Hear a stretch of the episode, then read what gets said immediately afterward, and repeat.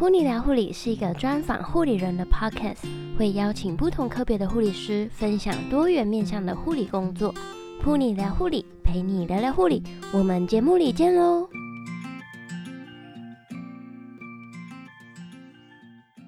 ！Hello，欢迎你收听噗妮聊护理第五十二集节目，我是主持人 Pony。不知道你有没有收听完上一集专科护理师的内容呢？如果还没收听的话，强烈建议可以先收听哦，因为今天的这一集是接续第五十一集的内容。AVM 不藏私的和我们分享有关 NP 的工作，绝对绝对不要错过喽！如果想要看本集节目的访纲以及时间轴，请在网址上面输入 punilife.com 斜线专科护理师，拼法是。p u n i l i f e 点 c o m 斜线专科护理师就可以看到本集节目的相关内容，也能够快速跳到你想要听的议题哦。噗妮呢也会把这个链接放到节目的资讯栏里面，欢迎大家点选以及阅读文章。在这边呢，噗妮要邀请你追踪我们的 Instagram，如果你还没有追踪的话呢，请赶快搜寻噗妮聊护理，并且按下追踪按钮。最近呢，我有分享一个好用的疗愈小物，就是口罩精油磁扣。在这个防疫期间呢，为大家添加一些趣味，也有听众专属的优惠折扣码可以使用哦。所以呢，赶快追踪起来吧。那就让我们一起来收听本集的节目吧。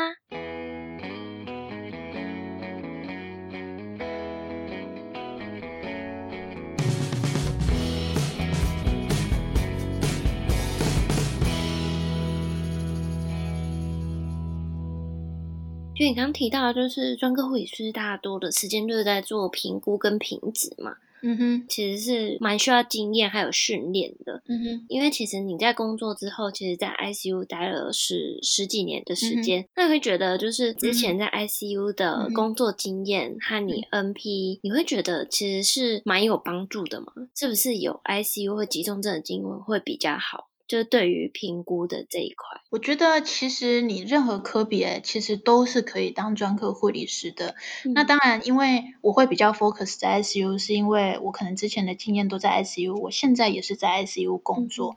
那我之前 run 病房区的时候，当然每一科别他们还是会有不一样的问题。嗯，那如果假设你今天是一般病房，就是病房的护理师，那你可能是比较专精在呃泌尿外科。或者是神经外科，那当然，如果你的经验在这里，你在呃这一块这个领域，你当专科护理师也是完全没有问题的，因为你会比较知道说，哦，我这个科别最常出现、比较容易出现的问题是什么，嗯、你的经验就会告诉你。嗯哼哼。那当然，我不否认，我觉得你如果经验是够的，你在不管任何任何领域，你在哪一科别，你的经验是够的，你有丰富的经验，你转任专科护理师，压力一定会比较小。嗯。这个是我觉得这是成正比的。那当然，如果你经验真的不够，你就是只有三年的临床经验，可是你真的很想要转专科护理师，没有不可以，因为临床工作就是这样子。你也可以到临床上，你先转专科护理师，到临床上再慢慢的磨练，再慢慢的学。那但是就是前期你会比较辛苦，因为你可能会遇到很多状况，你自己也没有遇过。可是就这些时候，你就慢慢累积经验，你把你的资料库建起来的时候。就一切都会很上手，嗯，所以经验这种东西，你可以事先累积，当然你也可以到你当专科护理师之后再慢慢累积都是可以，但就是面临的压力的问题，嗯，那当专科护理师当然还有其他的压力啊，你一个部分就是说你经验的累积的部分，那有一部分可能就是英文嘛，因为专科护理师病例全部。医院的病历都是英文书写，那你当专科护理师，你一个就是要面临到的是你所有的病历就是英文书写，包含叙述性的，你都是得用英文写。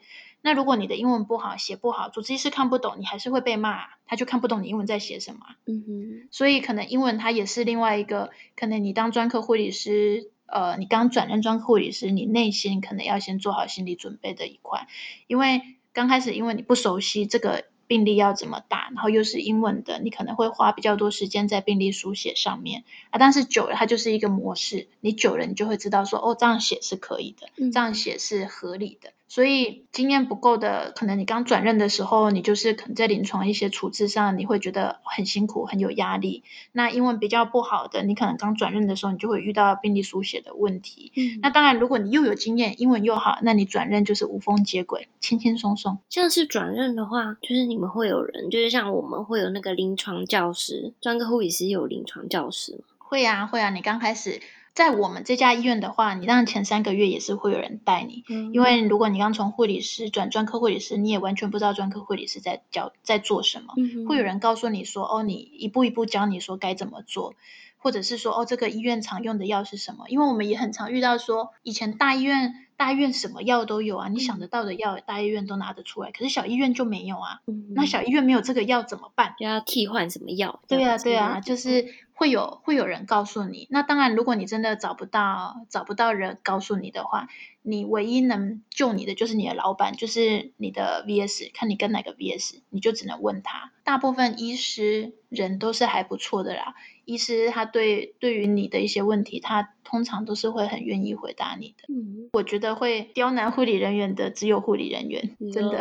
嗯，不过，有些医生也会，有些医生也会啦。那通常，嗯，我觉得通常你的老板不能说老板，应该是说你跟的主治医师。嗯，通常因为你是帮他的那一个人，他的病人都是由你在照顾。他不会对你太刁难，嗯，除非说真的出事了，他才会对你生气，不然平常他还是要对你好啊。嗯，那像你们主治医师是都固定吗？还是你们会轮？呃，也是看看医院看科别，像有一些有一些地方，他们主治医师就会固定，因为你固定跟这主治医师，你才会知道说他的习惯是什么。嗯，那有一些地方可能就是有一些主治医师，他可能有太多。呃，不一样的习惯造成下面跟他会很多压力，嗯，这种可能就会轮流，大家轮流去 share 掉那个压力，嗯，或者是说有一些科别，像 CBS，像心脏血管外科，他们疾病严重程度就比较高，一般心胸都是一起的嘛，心脏血管外科跟胸腔外科会是一起的，这这个科别他们可能就会轮流，因为呃 CBS 他们的疾病严重程度比较高，你可能 care 这一 team，你的压力会比较大，所以大家就轮流 rotate。了解，那就等于说你跟哪个 VS，那他手上的病人就等于是你，就等于你全部都要 care 这样。对，那如果以病人上限的话，因为在加护病房，嗯，我们医院是规定啊，加护病房一个人就是一个专科护理师，就是照顾到六个 ICU 的病人上限。嗯，那在病房区的话，就是没有上限。所以你这个 VS 如果是一个名医，他的病人可能今天住院的有三四十个，那你就是三四十个你都要吃下来，全部都是你对你的。那可能有一些 VS 他们的病人数比较少，他可能就收住院的收治住院的病人数比较少，可能每个礼拜或者是每天可能平均下来就不到十个，那你可能就会 cover 两个 VS，就是两个病人数少的就都给你顾这样子，所以就看科比他们的规定。嗯，那所以你刚刚有跟我们提到，就是护理师转任 NP，那可能会遇到可能像经验不足，或者是像病例英文书写方面的问题。嗯哼，那可以和我们分享一下，就是你觉得担任 NP 对你来讲，就是最困难、最具有挑战性的部分是什么呢？嗯，我觉得最有挑战性的部分，应该就是你在没有资源的状况下，资源不足的状况下，全场只有你一个人，你要怎么去 hold 住全场，稳定全场？嗯哼，就譬如说，今天有一个呃急诊上来的一个，我讲的是 ICU 的状况。嗯，今天急诊上来的一个可能 trauma 大量出血出呃合并休克的病人。嗯哼，那上来之后，可能主治医师他现在还没有来得及到医院，或者是还没有来得及给你下一个指示，说你下一步怎么做。全场都没人，血库告诉你没有血了，嗯，你怎么办？就是一个病人，他可能一直在出血，然后血库没有血，他的血压又不稳，病人已经在你眼前，已经血压已经掉到一个极限，你要怎么处理？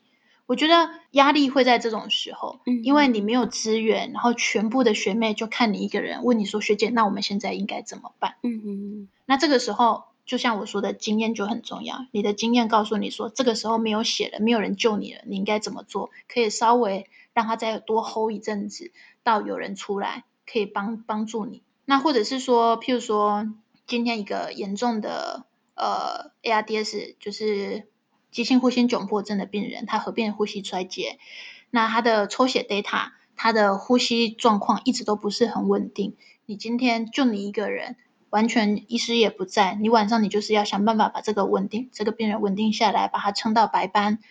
那你晚上你的呼吸器怎么调？你的镇定剂怎么给？你的药物怎么给？抽血怎么给？这些都是你在值班的时候，你必须要想办法去处理的。嗯，因为就没有人可以帮你，学妹她不会告诉你说，哦，学姐，我们可能三个小时来抽一次血怎么样？或者是说，哦，我们等一下做什么事情可不可以？嗯，因为你不能让护理师背这些责任嘛。那这些责任就是主治医师交给你的，那你全场就可能只有你一个人，你在没有资源的状况下。你到底应该要怎么样让它稳定下来？嗯，我觉得，我觉得这是我当 NP 来，我觉得有时候你遇到最大的困境就是没有人可以帮你。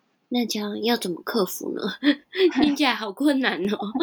对啊，就是我觉得啦，我觉得在小医院或者是在遇到这种状况的时候，你绝对不能慌，因为你慌了，你下面学弟妹。他也会乱成一团，嗯，你就是那个 leader 嘛，嗯，你就是自己要稳定，你要让，即便你不知道怎么做，你也要装作哦，我知道，你们都不要不要担心，不要怕，有我在这样子，嗯，你要装镇定。那你平常的学术知识、你的经验累积，当然都很重要。那如果在这个时候，你真的完全没有办法，你也不知道你的资料库已经用完了，你的经验也从来没有这种经验，怎么办？立刻上网查文献啊，嗯。或者是立刻打电话去问，就是有时候靠关系嘛，打电话问你比较熟的，或者是愿意接你电话的医师、值班医师，嗯、或者是找其他科别，虽然说跟跟你完全没有相关的值班医师，但是你就是拉下脸皮跟他说：“哦，某某医师，我现在遇到了什么状况？嗯、那这个状况我不会处理，那我。”呃，可能我们的 VS 或谁谁谁发生了什么事情，没有办法立刻来，你可以来帮我吗？嗯。通常你会找得到人啊，你就是要想办法稳住现场，然后想办法先 hold hold 一下下，然后赶快去找人来帮你。嗯，只能这样子。光听你分享，我都觉得很紧张，感觉不会啊，你不会觉得很有趣吗？嗯，听起来还是很有趣，可是，在当下应该还是会觉得，对啊，我该怎么办？对啊，对，当下会很紧张，可是这件事情你做完之后，你就会觉得，嗯，还好，我的反应是对的。嗯嗯嗯。那当然也是会有很慌的时候啦，但很慌的时候，就是想办法先到厕所里面，告诉深呼吸，告诉自己说，不要紧张。大家都在等着你，嗯，这样听起来压力也蛮大的。但因为可能是我讲的都是 ICU，可能在病房就不会像 ICU 都这么危急的状况。嗯，那病房区叫我去病房区，其实我也会怕，因为。我其实没有病房的经验，所以病房会发生什么事情是我没有办法预期的，我会害怕。嗯，我就是现在在听这一集的节目的听众啊，将来也想要走专科护理师这条路，觉得你会给他们什么建议呢？或者是有没有什么是可以先事先准备的？我觉得其实没有诶、欸。因为当然，你如果想要转专科护理师，我觉得很好，这当然是你一个人生不一样的目标嘛。嗯，专科护理师做的事情真的是跟临床护理师不太一样。如果你有心想要转专科护理师，那当然你就是要先确保说，我在临床我现在做的事情，我现在临床工作的事情，我都是可以很容易去 cover 掉的，不会说哦，我遇到什么状况，我非常慌乱。因为如果你平常 nurse 的工作你都容易慌慌乱了，你到临到专科护理师，你可能也很多时候你都会遇到这种状况，你自己也会很慌。所以你要先确保说，哦，我平常这个工作我已经可以了，或者是我本来的人格特质，我就是一个可以比较平静的这样子。我觉得这样子，你到专科护理师这个位置，你比较不会带着大家一起乱。然后可以事先准备什么？其实我觉得也不用特别准备什么，诶，因为这种这种就是经验嘛，经验你就是慢慢累积，累积多了就是你自己的。嗯嗯，我觉得大家都可以转专科护理师啊，他没有什么没有什么真的可以做或不能做。当然有一些人，有一些我以前的同事，他们会觉得说，呃，我我一辈子都不要当当专科护理师。因为有些人他们就会比较喜欢做护理的工作，嗯嗯，不可否认，专科护理师你真的要接触病人的几率真的比较少，没有像一般护理人员这么多。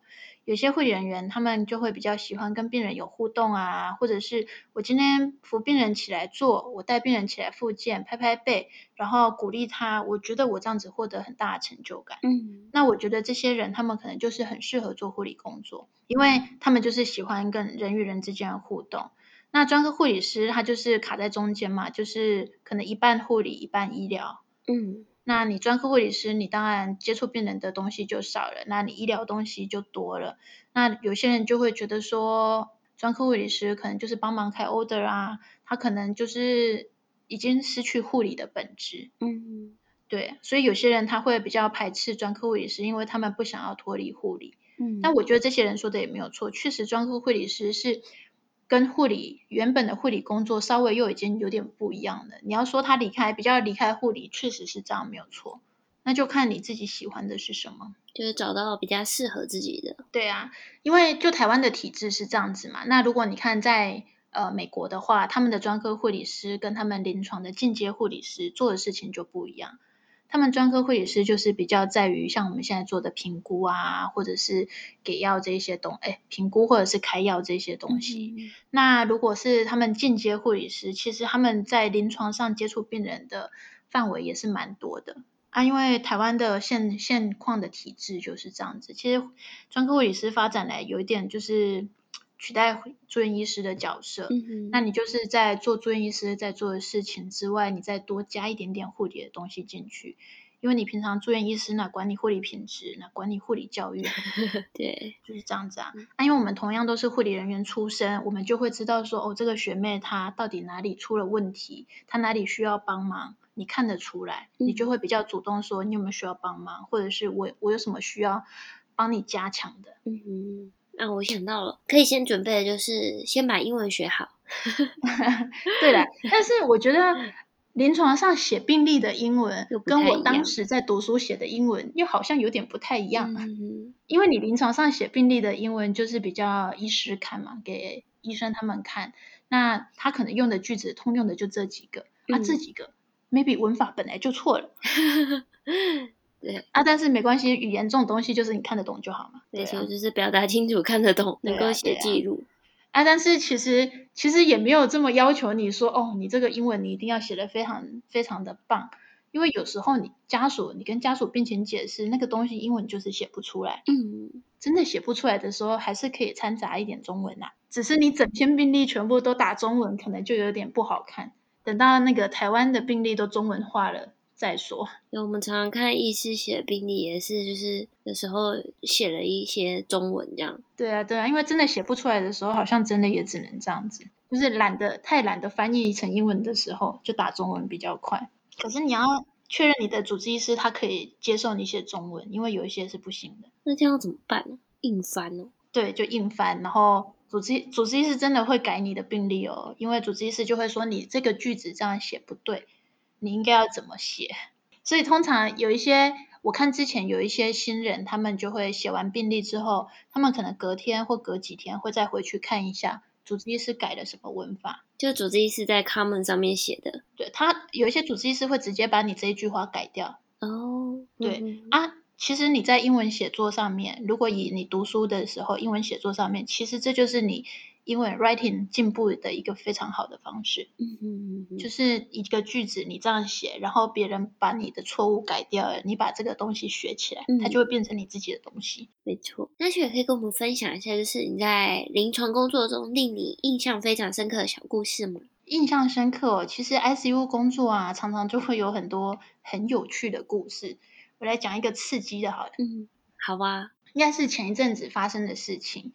呃，那时候我 IG 上我有打卡，反正就是一个一个六十几岁的呃阿姨，她是一个很严重的心脏衰竭的病人，然后她因为瓣膜的问题，心脏瓣膜的问题进来开刀。嗯，那因为她又心衰竭，然后又开瓣膜，所以她其实在 ICU 住了一段时间，她也打了一阵子的强心剂。那都稳定了，一切他的血液动力学都稳定了，都已经准备要转病房了。某天晚上就值班，那天我值班，我在很开心的吃晚餐的时候，学妹突然冲进来叫你说：“哎，学姐学姐，她有一点 arrhythmia，就心律不整。嗯”那我就走过去看，就是很短暂的 VT 一下子，那一下子病人也呃，就是那一下子他突然 conscious loss，那我们什么都还没有做，他自己就好了，人就醒了，就又坐起来，就说：“哦，我也不知道发生什么事情，头很晕这样子。”那因为它就出现了一次嘛，我们就把电极器，就是把那个 defibrillator 先把它兜上去，嗯，就是避免等一下又有状况要立即处理。那弄上去，我又看了一阵子，稳定了之后呢，我就又回值班室，才刚坐下，学妹又大喊说：“学姐！”那我走出去的时候，学妹已经在压胸了。那那时候看她的心率是 VF，嗯，所以我们就马上电击。那电击完之后，就我叫他们立刻电击的时候，我就立刻 call 主治医师，跟主治医师说：“哎，他呃，瓣膜手术后的病人就突然 CPR。”嗯，那 ROSC 的时候，因为电那一下，病人就回来了。ROSC 的时候之后，到病主治医师出现这一段空档，NP 的主要目主要功能就赶快是找原因嘛，他为什么会 arrhythmia？你就要全部病人全部都 screen 一次，看他是哪里出了状况。嗯，那最后就是抓到问题，就是病人的心心输出量严重的减少。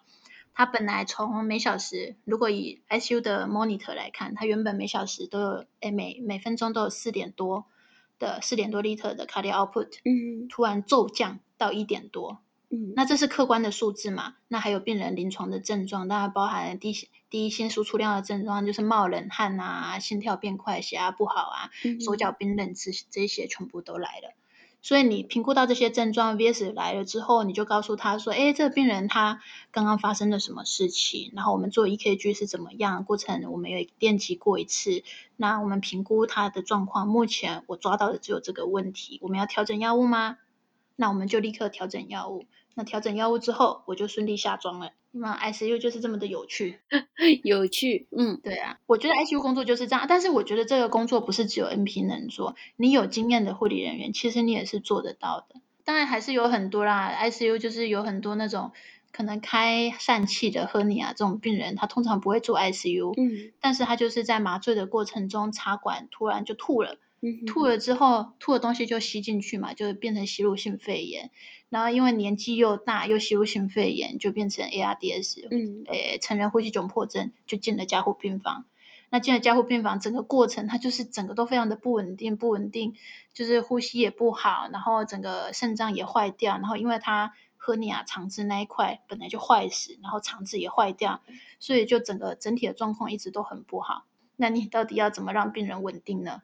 就是你很常遇到这种问题，嗯，就 ICU 就是你值班，你就是要，呃，上班你就要先先要知道说你哪个病人 condition 比较不好，你要先掌握这个病人的 condition，然后你晚上值班的时候，他只要一出状况，你对他的状况非常的了解，你就可以马上知道你要怎么处理。嗯，所以你刚刚在讲这些故事的时候，我脑中一直都浮现出那个 ICU 的画面。可是因为我觉得并不是，并不是这么多人，他们对加护病房都是这么有兴趣。嗯、有些人他到加护病房，他就是不喜欢这样子的 tempo，不喜欢这个环境。嗯，所以可能讲这些故事会比较没有这么大的共鸣呐、啊。那就像是我到病房去，可能之前病房值班遇到呃，可能病人的 complaint，我不会处理，因为加护病房的病人他不会有这种 complaint 啊。譬如说呃。我现在腰很酸，或者是什么样的状况，嗯、一些很奇怪的 complaint，那种我就不会处理，那种我就必须很仰赖学妹，我会问学妹说，哎，那你们平常这个你们都怎么处理？对啊，所以我觉得每一科还是有每一科厉害的地方。嗯，没错。我每次跟别人说我去病房，我会怕，人家都不相信。我相信，我相信，因为其实这就是不同的地方，就是还是会有一些不一样。发生不一样的事情。嗯，那来到今天的最后一题，如果呢，你能够和还在就读护理科系的你对话，你会想说什么呢？嗯，我想了很久，我觉得这个问题，我大概会说，这个选择是对的。嗯，你说走，至少我现在做护理工作，做临床工作，我做的很开心，因为我也没有能力考上医学系嘛。可是你现在做的其实跟医学系。就是住院医师做的，其实已经差不多了，对啊，蛮，但薪水差很多啊，可对啦，也是 不会啦，因为我觉得做护理还是有做护理有趣的地方。嗯，那当然读书的时候，你还是会有很多自我怀疑啊，或者是说你刚毕业的时候，呃，我刚刚我刚刚前面有说到，说我当时在内科的时候，我也是遇到很严重的职业倦怠。嗯，你也是还是常会有这样自我怀疑的时候，所以我。比较会觉得说，你应该是先试试看，临床已经读护理系、已经读护理科系的学妹，我觉得大家应该都要先试试看，你对你这个科这个工作对你来说，到底你觉得你喜欢吗？还是说你真的打从心里有排斥？嗯，如果你真的有排斥，我觉得也不要把你自己的人生放在这上面。其实我都很鼓励大家，年轻的时候你就去做你想要做的事情。你可以进来医院，可能体验个一两年，你不喜欢，嗯、你就出去做你想要做的事情。嗯、等到若干年之后，三五年过后，你又突然不知道你要干嘛了，你再回来医院试试看。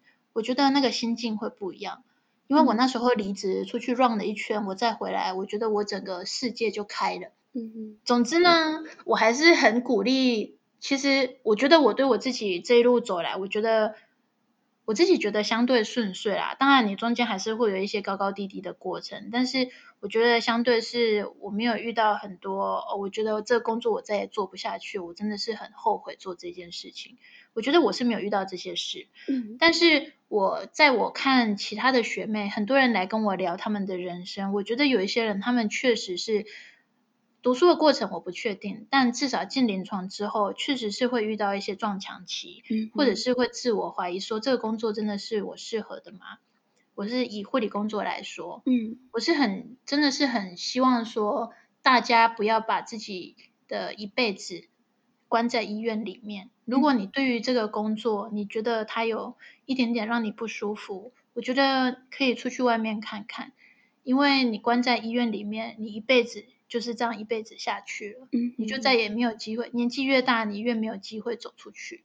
嗯，还是希望大家对世界有多一点体验啊。嗯，没错，多一点尝试。对啊，就是也未必也未必一定要做护理工作。护理工作你有 license，它就是一个至少你以后保底嘛。嗯。你以后真的找不到工作的时候，它就是你最后一根稻草。但是在这之前，我觉得你可以多方尝试啊。当然，我觉得还是要有一点临床经验是好的。嗯。那你临床试了真的不喜欢，你再出去出去做别的尝试，我觉得都很好。那当然，专科护理师也一样啊，你也可以上来当专科护理师。那做了一阵子，你觉得哦，我真的太不喜欢这个工作了，那你再回去当临床护理师也是可以啊，至少你体验过了。嗯，是不是离题了？不会。我对护理系、护理系、护理系的我，我觉得做好，做得好，就是要，就是要读到大学毕业，就是要拿到 license。对。而且我其实蛮庆幸，我有出去读，我有出去读书的。这应该可以换成下一个下一个 topic 再跟你聊这件事。我觉得读书这件事情有增长了一点世界观，也有机会再跟我们分享。嗯，英国的求学，感觉也非常有趣。有机会再跟你们分享。嗯，我们今天非常谢谢 Evian 学姐来和大家分享，就是有关专科护理师的工作，真的是讲的非常的详细，而且分享很多就是临床的例子。啊，谢谢学姐，希望你们会喜欢。哦，真的 超棒的。就是这样，谢谢你的邀请，从来没有人邀请我讲这一些。嗯，学姐在 IG 上面会分享很多有关临床工作的临床工作的一些分享。那嗯，学姐想跟大家分享一下你的 IG 吗？好啊，欢迎大家追踪我，我的 IG 就是呃 ICUNP A 点 ICUNP，欢迎大家来看，就是小医院，然后小小 NP 菜鸟，跟大家分享临床的事情。每次看那个 Evian 学姐的那个文章贴文，都觉得可以学到很多东西。啊、快别这么说，学姐的那个 IG 放在节目资讯栏里面，大家都可以赶快去追踪。好啊，欢迎大家追踪我，希望可以看到大家。谢谢 Evian 和我们分享有关专科护理师的考试经验、工作内容以及困难挑战等等。也非常谢谢你愿意花时间来收听我们的节目。如果呢，你觉得噗妮聊护理这个节目有帮助到你，或者让你有不一样的想法以及收获，欢迎你把节目分享给身边的朋友们，一起来收听，更加了解护理师的工作。真的非常的谢谢你，噗妮聊护理，陪你聊聊护理，我们下次见喽。